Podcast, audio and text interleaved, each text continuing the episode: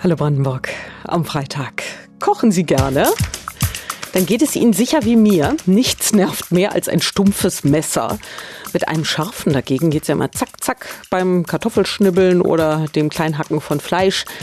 Wie wir ein stumpfes Messer wieder scharf bekommen, das weiß Nils Benschneider. Sie sind Schneidwerkzeugmechanikermeister. Was für ein Wort. Und Sie raten zuallererst von Plastikbrettern ab. Wenn ich mit dem Messer auf Plaste schneide, legt sich die Klinge um, wenn sie sehr, sehr schlank ist, beziehungsweise sie wird sehr, sehr schnell stumpf.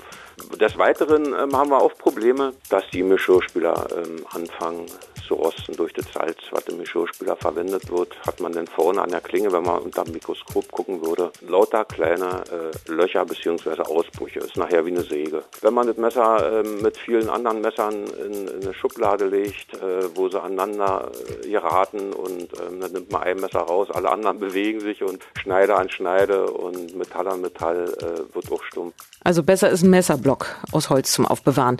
Und äh, wieder scharf bekommt man das Messer erstmal mit einem Wettstab.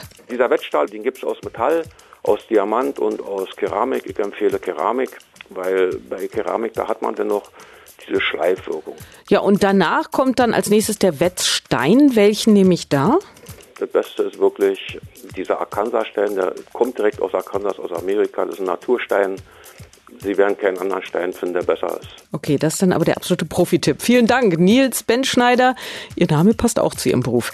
Mehr Tipps zum richtigen Messerschleifen bekommen Sie heute Abend.